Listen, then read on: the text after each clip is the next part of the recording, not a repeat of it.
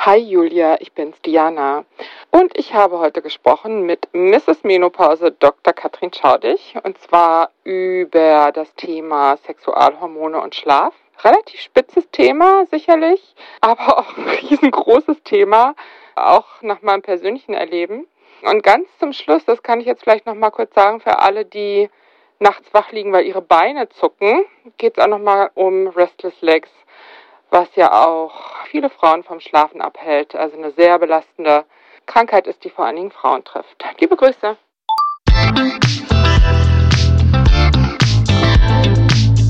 Willkommen zu einer neuen Folge von Meno an mich. Denn dieser Podcast ist für euch, liebe gereifte und interessierte Frauen dieses Landes. Jede Woche sprechen wir mit spannenden Frauen und empowern euch mit Wissen und Inspiration. Wir, das sind Diana Helfrich und Julia Schmidt-Jorzig aus der Brigitte-Redaktion. Heute spricht Diana mit Mrs. Menopause Dr. Katrin Schaudig. Die Gynäkologin ist die amtierende Präsidentin der Deutschen Menopausegesellschaft und hat zusammen mit Dr. Anneliese Schwenkhagen eine Praxis mit dem Schwerpunkt Hormone in Hamburg. Ich freue mich sehr, dass Sie da sind, liebe Frau Dr. Schaudig. Ja, hallo Frau Helfrich, freue mich auch. Wir wollen heute über Schlaf reden und zwar Schlaf aus der Sicht der Gynäkologin. Ich habe ja gesehen, Sie haben erst vor ganz kurzem eine Menge angehende Frauenärztinnen zum Thema Schlafprobleme in den Wechseljahren ausgebildet. Und da ist mir aufgefallen, im Rahmen dieser Fortbildung hat erst ein Schlafforscher gesprochen und dann Sie. Und das fand ich total gut. Und ich möchte deswegen hier auch einmal sagen, für alle, die schlecht schlafen, und das sind viele Frauen ab 40, ist auch unsere Folge 16 interessant mit dem Titel Auch wach, besser schlafen in der Lebensmitte mit einer Psychologin und Schlafforscherin, denn es gibt ja zig Arten von schlechtem Schlaf und zig Gründe dafür. Wir beide widmen uns heute den Zusammenhängen von weiblichen Geschlechtshormonen und Schlaf. Fragen Sie denn jede mittelalte Patientin, die zu Ihnen in die Praxis kommt, vielleicht wegen was ganz anderem, nach ihrem Schlaf? Wie groß ist das Thema in der Praxis? Das ist ein Riesenthema in der Praxis und ich frage es eigentlich immer, insbesondere wenn ich den Verdacht habe, hier könnten schon die Wechseljahre im Spiel sein. Dann ist es eigentlich, die erste Frage ist, haben Sie Hitzewallung und die zweite ist, wie schlafen Sie? Also ist die Nummer zwei eigentlich in Ihrer mich, Wahrnehmung. Ja, Mhm. und dann stellen wir ja auch oft unseren Patientinnen die sogenannte Feenfrage, nämlich wenn ich eine Fee wäre und ich könnte eines ihrer Symptome wegzaubern, welches, Sie dürfen nur eins nennen, welches soll ich wegzaubern? Und dann sagen selbst die, die unter Hitzewallung leiden, oft, der Schlaf ist das Schlimmste, der macht mich fertig. Und dann ist so die nächste Frage, ist es neu oder ist es was, was Sie schon immer kennen?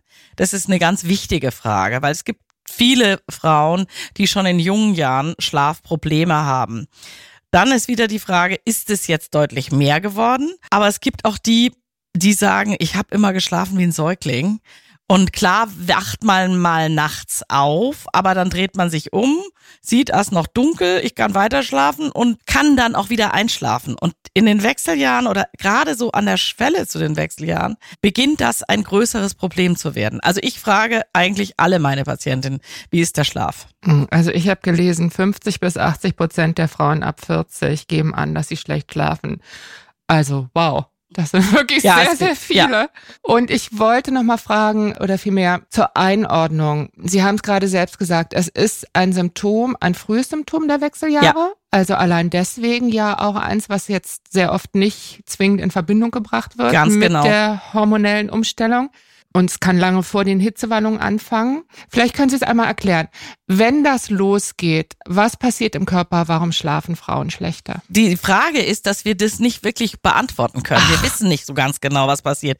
Ich frage mich immer, ob diese neuen Stars am Horizont, die Candy-Neurone, nicht eine größere Rolle spielen, als uns eigentlich klar ist. Das sind die Steuerungsstrukturen in Bereich des Zwischenhirns, die quasi die ganze Zyklusuhr auch nachhaltig beeinflussen. Und wie wir inzwischen wissen, auch dafür zuständig sind, die Hitzewallungen direkt auszulösen, weil das Wärmeregulationszentrum im Zwischenhirn, die sitzen alle so dicht beieinander. Das ist schon wirklich verrückt. Ich stelle mir mal vor, da im Zwischenhirn ist eigentlich der Teufel los, wovon wir gar nichts mitkriegen. Also die sind im ständigen Dialog.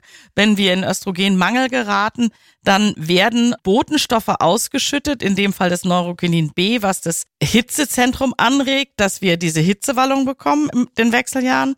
Und möglicherweise spielen diese Neurone auch eine Rolle oder diese Botenstoffe bei der Entstehung der Schlafstörung. Das wissen wir überhaupt nicht. Was wir wissen, ist, dass in einer Phase des frühen Übergangs in die Wechseljahre es immer mal so Spitzen von den follikelstimulierenden Hormonen gibt, dem FSH, die man aber gar nicht unbedingt messen kann. Also die sind vielleicht nachts oder irgendwann mal. Und diese FSH-Spitzen, die stehen im Verdacht, dass sie mitursächlich sind für die Schlafstörung. Aber Sie merken schon an meiner Formulierung, das ist alles so ein bisschen wischiwaschi. So ganz genau wissen wir es nicht. Dann wird immer wieder behauptet, ja, die Frauen schlafen schlecht wegen der Hitzewallung. Das stimmt auch. Es gibt Frauen, die wachen auf, wenn sie eine Hitzewallung haben. Das heißt, die wachen auf, sind schweißgebadet und dann werden sie wach. Es gibt aber auch Frauen, die werden wach, bevor die Hitzewallung kommt. Und das ist so ungefähr 50-50. Und es gibt auch Untersuchungen dazu, auch so serielle Schlafuntersuchungen, dass es eine Menge von Frauen gibt, die auch ohne Hitzewallung nachts wach werden. Ich erinnere mich noch, dass da war ich noch keine 30. Mein Doktorvater hat mal zu mir gesagt, da war ich in der Ausbildung zur Gynäkologin, das Frühsymptom der Wechseljahre ist Schlafstörung. Das habe ich nie vergessen und habe dann in der klinischen Tätigkeit festgestellt, ja, der hat recht. Das ist oft das Erste, was so als Symptom wahrgenommen wird. Dann kann man sich natürlich auch fragen, ob die Stimmungsschwankungen nicht auch direkt Folge von schlechtem Schlaf sind. Wenn ich immer unausgeschlafen bin, dann schlägt mir das auf die Stimmung. Das ist relativ logisch. Das kennen wir alle. das kennen wir alle und es gibt verschiedene Muster dieser Schlafstörung. Also das eine ist, dass man nicht einschlafen kann, aber viel typischer für die Wechseljahre ist dieses Aufwachen nach drei, vier Stunden Schlaf. Und die Patientinnen beschreiben das oft so, ich finde das sehr eindrucksvoll. Die sind todmüde, gehen ins Bett, ich sag mal um elf und um drei wachen die auf und schon beim Aufwachen merken sie, ich werde schlecht wieder einschlafen können. Das ist wie wenn es Ping im Kopf macht und das passiert auch eben ohne jegliche Hitzewallung. Manche ja, manch, aber viele nicht. Und dann ist ein ganz merkwürdiges Phänomen, dann liegen die im Bett und können einfach nicht wieder einschlafen. Und dann wälzt man sich, guckt man auf die Uhr, dann ist es halb vier und dann guckt man wieder auf die Uhr, dann ist es vier, mhm. halb fünf. Und irgendwann nach ein, zwei Stunden schlafen die dann doch wieder ein, aber dann klingelt der Wecker und dann ist man eigentlich ein Zombie, wie ich immer sage. Also das ist dann furchtbar. Und das ist das ganz typische Phänomen. Dann gibt's noch mal die, die einfach sehr früh aufwachen, sagen wir mal elf ins Bett und dann um fünf Uhr aufwachen und nicht wieder einschlafen können. Und dann haben sie sechs Stunden geschlafen oder fünf. Und die stellen sich dann drauf ein, ne? Die ja. Frauen oder versuchen es zumindest. Ne? Und dann gibt es ganz unterschiedliche Strategien von den einzelnen Frauen. Die einen sagen, ich stehe auf und bügel, die anderen sagen, ich lese ein Buch, die dritten sagen, ich versuche mich zu entspannen und hoffe, dass irgendwann wieder gut wird. Auch so ein Phänomen in dem Zusammenhang ist, dass die dann sagen, ich wache auf dann plötzlich geht mir mein ganzes Leben durch den Kopf. Und obwohl ich eigentlich kein Problem hab, nachts wird alles zum Riesenproblem. Das ist ja so ein gut bekanntes Phänomen. Ja, ne? das ist ein gut mhm. bekanntes Phänomen und ich finde, dass das vor allen Dingen die Frauen in den Wechseljahren mir erzählen. Und nochmal, es ist ein frühes Symptom, mhm. fängt vielleicht schon mit Anfang 40, Mitte 40 an. Und da ist es noch lange hin, bis die diese klassischen Wechseljahrsymptome bekommen. Worauf man achten muss bei der Erhebung der Geschichte der Patientin ist, hat die schon ein bisschen unregelmäßige Blutung. Mit unregelmäßig meine ich nicht mehr Uhrwerk, alle 26 Tage oder alle 28 Tage, sondern mal 25, mal 32. Es gibt sogar eine Definition dazu, wenn der Unterschied zum Vorzyklus oder zum folgenden Zyklus ungefähr mehr als sieben Tage ist, dann spricht man schon von Unregelmäßigkeiten. Und das ist eigentlich der erste Schritt in die Wechseljahre. Also das ist deswegen wichtig, weil es für sie ein Anhaltspunkt ist. Ja. Die Frau ist im Begriff, also jenseits ja. von jedem Bluttest ist das dann im Grunde genommen ein ja. eindeutiges Zeichen. Ja. Mhm. Aber Sie sind jetzt selber gleich auf die Hitzewallung gekommen und so weiter. Und dann haben Sie gesagt, es ist ein frühes Symptom. Die Hitzewallungen sind ja eher ein späteres ja. Symptom. Also ich wollte schon noch mal fragen, weiß man irgendwas darüber, was da los ist morgens um drei? Nee, man weiß es nicht. Interessant ist eben diese Untersuchung, wo man geguckt hat, ist es denn immer so, dass eine Hitzewallung dem Aufwachen vorausgeht oder umgekehrt? Und wie gesagt, 50-50. Die Hitzewallung ist oft unabhängig davon. Und eine Hypothese ist, dass es eine übergeordnete Störung geben muss, die sowohl die Hitzewallung verursacht, als auch das Aufwachen und nicht wieder einschlafen können. Das ist im Grunde genommen wie zwei Seiten einer Medaille ist. So sieht's aus. Mhm. Und möglicherweise ist der Auslöser für beides der gleiche, übergeordnet, aber wir kennen den nicht genau. Wenn wir den mal kennen, dann wird's natürlich spannend, weil wir dann vielleicht auch Medikamente finden können, die da gezielt eingreifen. Wir haben ja jetzt im Entwicklung, also in den USA schon zugelassen, in Deutschland im nächsten Jahr diese NK3-Inhibitoren, also Medikamente, die direkt die Wirkung des Neurokinin B auf das Hitzezentrum blockieren und dadurch die Frauen sehr viel weniger schwitzen. Und jetzt ist natürlich die spannende Frage, schlafen die dann auch besser? Und ja, ein Teil schläft besser, und es sind wahrscheinlich genau die, die immer zusammen mit den Hitzeballungen aufwachen. Wenn die keine Hitzewallung mehr haben, schlafen sie besser. Aber es ist nicht der Bringer auf die Hitzewallungen wie zum Beispiel wie Östrogen. Also mit Östrogen oder mit Hormonen kann man beides behandeln. Die Hitzewallung und den Schlaf. Das geht mit den NK3-Inhibitoren wahrscheinlich nicht. Also zumindest im Moment sieht's nicht so aus. Also das, ja, muss man auch ein bisschen abwarten. Ne? Gibt es denn da Bemühungen, das herauszufinden, dass man da noch vielleicht wirklich nochmal auf ein gezielteres Medikament hoffen kann? Also im Moment meines Wissens kenne ich keinen mhm. Ansatz. Mhm. Was schwierig ist, auch bei all diesen Studien, ist, dass das Patientenkollektiv, das man da untersucht, so unglaublich uneinheitlich, inhomogen ist. Und bei jeder Frau sind die Schlafstörungen ein bisschen anders. Dann haben sie die, die von vornherein ein gestörtes Schlafmuster haben.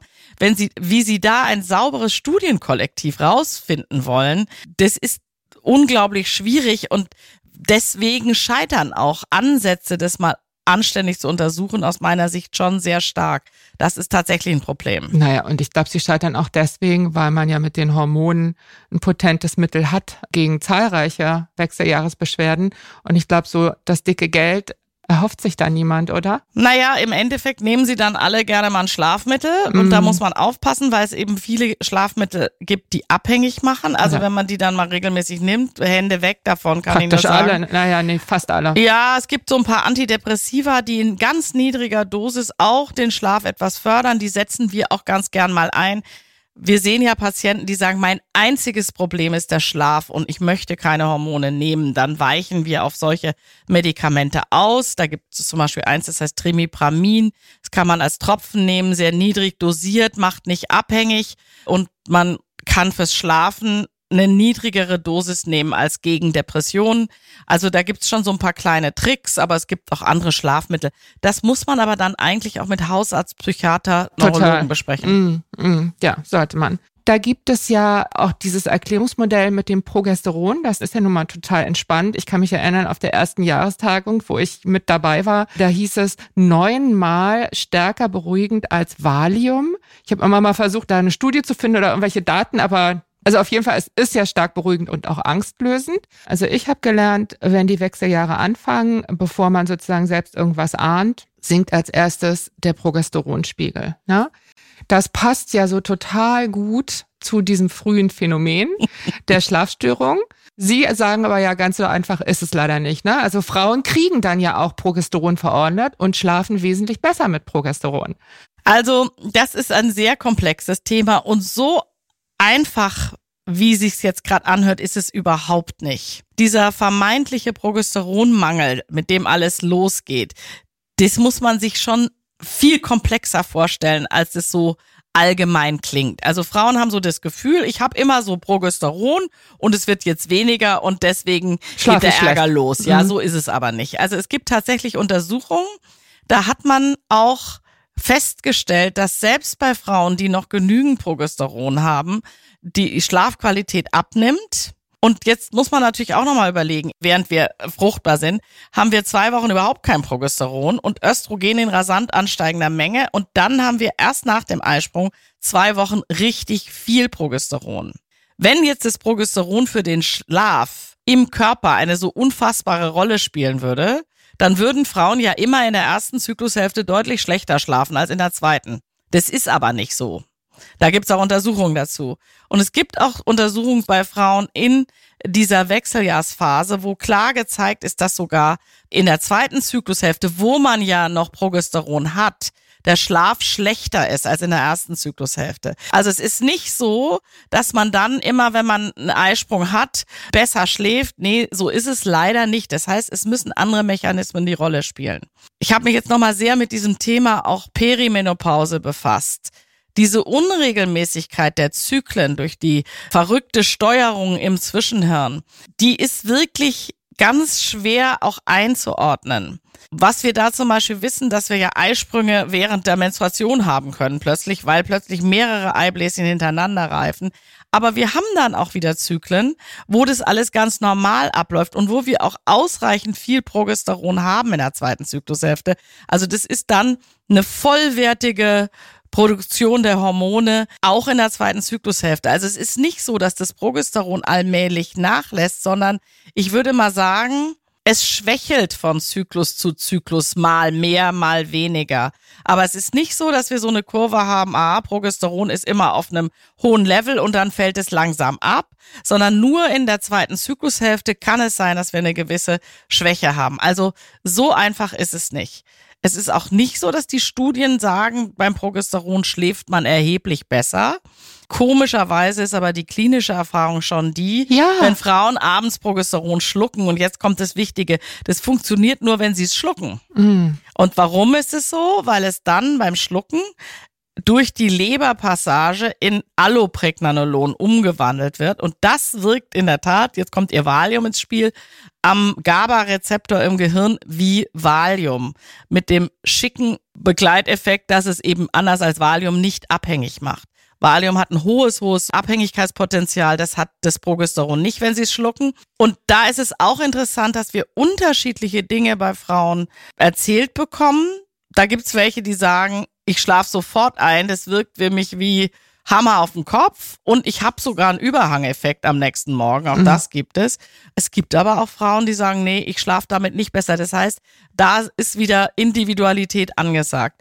Also es ist nicht so, dass man dieses Schlafproblem mit viel Progesteron in den Griff kriegt, denn gerade in dieser Übergangsphase ist das Hauptproblem im Körper, dass die Hormonproduktion so stark schwankt. Wenn wir jetzt Progesteron geben, schwankt es weiter.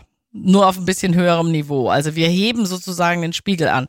Man kann es ausprobieren. Es gibt Frauen, die sagen, ich hatte gerade neulich eine, die sagte, das Progesteron war der Game Changer. Mm. Mir geht's plötzlich super. Mm. Kann man ausprobieren. Das ist dann vielleicht wie eine Pharmakotherapie, Schlaftherapie. Aber es gibt auch Frauen, da bringt es gar nichts. Und wenn sie jemanden haben, der stark unter Schwankungen leidet, werden sie mit dem Progesteron nicht weiterkommen, weil sie an den Schwankungen nichts ändern. Da müssen sie dann tatsächlich diese Schwankungen unterdrücken, zum Beispiel durch eine östrogenfreie Pille. Das hatten wir ja auch schon mal besprochen. Ja. Da muss man wirklich im Einzelfall gucken. Meine persönliche Erfahrung und jetzt mal unabhängig von allen Studien war immer schon, da war ich selber noch ganz jung und weit von den Wechseljahren entfernt, dass ich Patientinnen, die Hitzewallungen hatten, mit Hormonen behandelt habe. Und dann kamen die wieder und haben gesagt, also die Hitzewallungen sind jetzt weg, aber der Schlaf ist noch nicht richtig gut. Und wenn man dann mehr Östrogen gegeben hat, dann wurde der Schlaf besser. Oha. Also mhm. auch das Östrogen macht was. Vielleicht indirekt dadurch, dass wenn ich viel Östrogen im Rennen habe, dass ich mein follikelstimulierendes Hormon unterdrücke. Aber Sie sehen, ganz viel vielleicht, ganz viel möglicherweise. Und richtig gut untersucht ist es nicht. Mhm. Also wir wissen, es gibt starke Einflüsse von Geschlechtshormonen ja. auf Schlaf. Aber wie das alles im Einzelnen zusammenhängt ja. und an welcher Stelle man dann ja. vielleicht eingreifen könnte mit einem Medikament, das ist also alles noch komplett offen. Also zum Beispiel die Frauen, die keine Gebärmutter mehr haben, die wir nur mit Östrogen behandeln. Und wenn ich denen Östrogen gebe wegen Hitzewallung, dann sagen die auch, ich schlafe jetzt besser. Mhm. Also das Östrogen hat auch einen Effekt. Und wie der Mechanismus nun geht, kann ich Ihnen leider nicht sagen. Mhm. Ja, an dem Punkt sind wir jetzt, ne? Ja, ja, das ist, das ist tatsächlich ein Problem. Mhm. Kann man denn Vorhersagen treffen? Also kann man sagen, wer ist besonders gefährdet, in den Wechseljahren ein echtes Schlafproblem zu entwickeln? Also, das ist schwierig zu sagen. Grundsätzlich kann man schon behaupten, dass Frauen, die immer schon ein gewisses Schlafproblem hatten, stärker gefährdet sind. Ich persönlich kenne keine Studie dazu, aber das ist mal so eine allgemeingültige Aussage. Ansonsten trifft es eben auch Frauen, die nie ein Schlafproblem hatten und plötzlich taucht dieses Problem auf. Mm. Und gibt sonst noch irgendwelche Risikofaktoren? Also was ich die Patientin schon oft frage, ist, wie es mit dem Alkoholkonsum aussieht. Mhm. Und gerade wenn man abends regelmäßig Alkohol trinkt, dann ist es so, der Alkohol selber hat ja auch eine schlafanstoßende Wirkung. Aber in dem Moment, wo dieser Alkohollevel abgebaut ist, und das ist eben auch so ungefähr drei, vier Stunden nach dem Einschlafen, wachen die Frauen auf, haben dann auch oft Herzklopfen. Also ein erster Ratschlag wäre zum Beispiel mal gucken, ob das besser wird, wenn sie auf das abendliche Weinglas verzichten oder eins weniger trinken. Und das berichten auch viele Frauen, dass dann das Schlafproblem tatsächlich besser wird. Mm, okay, ja? also das wäre sozusagen eine erste Hilfe. Ja, unbedingt. Mm, erster Test. Vielleicht ist auch noch ein wichtiger Punkt, dass man Frauen dann auch nochmal schlafhygienisch beraten sollte. Aber das ist auch was, was jetzt gar kein primär gynäkologisches Thema ist, aber diese Dinge nicht abends vorm Einschlafen Sport machen, dann Handys oder Tablets benutzen. Das Blaulicht scheint auch bei manchen Menschen eben den Schlaf zu stören, kühle Räume und, und, und. Aber das sind eigentlich vor allen Dingen Tipps fürs gute Einschlafen. Das hilft nämlich nicht, wenn man dann Ping aufwacht um drei Uhr morgens. Ganz ne? genau. Ne? Dafür mhm. hilft es eigentlich nicht, weil da mhm. hat man das ja alles vorher gemacht sozusagen. Mhm. Äh, dafür nützt das wenig. Mhm. Ich wollte nochmal zurückkommen auf die bioidentischen Hormone, die ja im Moment so angesagt sind, sage mhm. ich mal. Gibt's da irgendwelche Daten, die erhoben wurden, was die mit der Schlafqualität machen? Da ist ja das Problem, dass es da vergleichsweise wenig große Studien zu gibt. Naja, der Punkt ist, das bioidentische Östrogen benutzen wir ja sowieso fast ausschließlich und zwar schon lange. Mhm. Die Daten dazu, dass der Schlaf besser wird, damit die gibt es schon, aber die sind nicht so richtig breit, die Daten. Also die sind schon sehr schwierig, weil das Kollektiv so schwer zu definieren ist. Beim Progesteron, das ist ja das bioidentische Progesteron, da gibt es ein paar Daten, aber die sind auch nicht so schreiend überzeugend, dass man sagt, ja, mit Progesteron wird der Schlaf immer besser. Man muss nochmal an der Stelle sagen, so wie wir das Progesteron anwenden bei Frauen, nämlich doch bei vielen geschluckt, das ist ja schon nicht mehr bioidentisch. Bioidentisch ist nur, wenn man das zum Beispiel in die Scheide reinschiebt, was wir auch zum Teil machen. Das ist bioidentisch. Interessanterweise ist aber dann der Schlafeffekt nicht mehr so gut. Und man muss schon auch sagen, die Menge von Progesteron, die wir normalerweise, also im fertilen Leben beim normalen Zyklus in der zweiten Zyklushälfte haben, ist sehr viel höher als das, was wir zuführen. Aber der Schlafeffekt ist eben vor allem durch diese Verstoffwechslung in Allopregnanolon gegeben, die nur vorhanden ist, wenn wir es schlucken. Mm. Ich frage mich halt immer, also Schlafen ist ja einfach auch Kopfsache. Und immer wenn ich irgendwas nehme, ganz egal was es ist, um besser zu schlafen, habe ich dieses Fragezeichen im Kopf, wie hoch ist jetzt eigentlich der Placebo-Effekt? Ja, das ist eine gute Frage, wobei ich behaupte jetzt mal, aber es ist eine steile Hypothese, eben dieses nächtliche Aufwachen das ist so schlecht steuerbar. Ich glaube nicht, dass da ein Placebo-Effekt vorhanden ist. Ja, aber das deckt sich mit dieser Wahrnehmung, dass da halt auch vergleichsweise wenig hilft. Ne? Ja. Also dieses Aufstehen und Bügeln, es ist so ein mieser Tipp, finde ich irgendwie. Nee, aber, ich rate davon auch ab, weil da wird man eher noch wacher, aber manche schwören da drauf. Ja, ich glaube, man muss sich wirklich, so wie es auch in dieser Folge 16 gesagt wird, man muss sich darauf konzentrieren, was man schon hatte an Schlaf und dass die Leistungsfähigkeit nicht eins zu eins mit den Stunden, die man geschlafen hat, zusammenhängt. Ne? Das ist vielleicht so ein bisschen tröstlicher Gedanke, aber gut. Wir wollten heute ja über weibliche Geschlechtshormone und Schlafprobleme sprechen und ich glaube, wir sind schon weitgehend durch. Ein Thema wollte ich noch ansprechen, weil das auch so eine große Frauenkrankheit ist, nämlich Restless Legs. Mhm. Da wollte ich einfach noch mal fragen, macht eine Hormonersatztherapie Restless Legs besser? Weiß man darüber was? Ja, da gibt's ein paar Studien, aber auch nicht viele. Es scheint einen gewissen positiven Effekt zu haben. Der ist aber nur marginal.